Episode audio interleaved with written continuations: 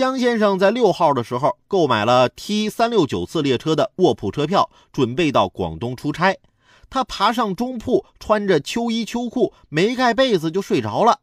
七号凌晨三点多，江先生迷迷糊糊中感觉有人在摸自己，睁眼一看，一名男子站在他的铺位前。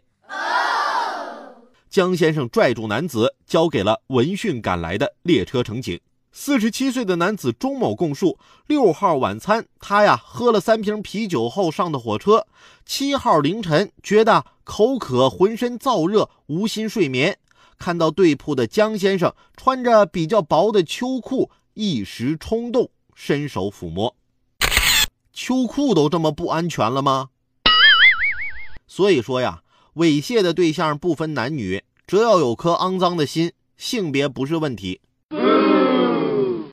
但大伙儿啊，还是得穿好秋衣秋裤，毕竟秋衣秋裤是对降温起码的尊重。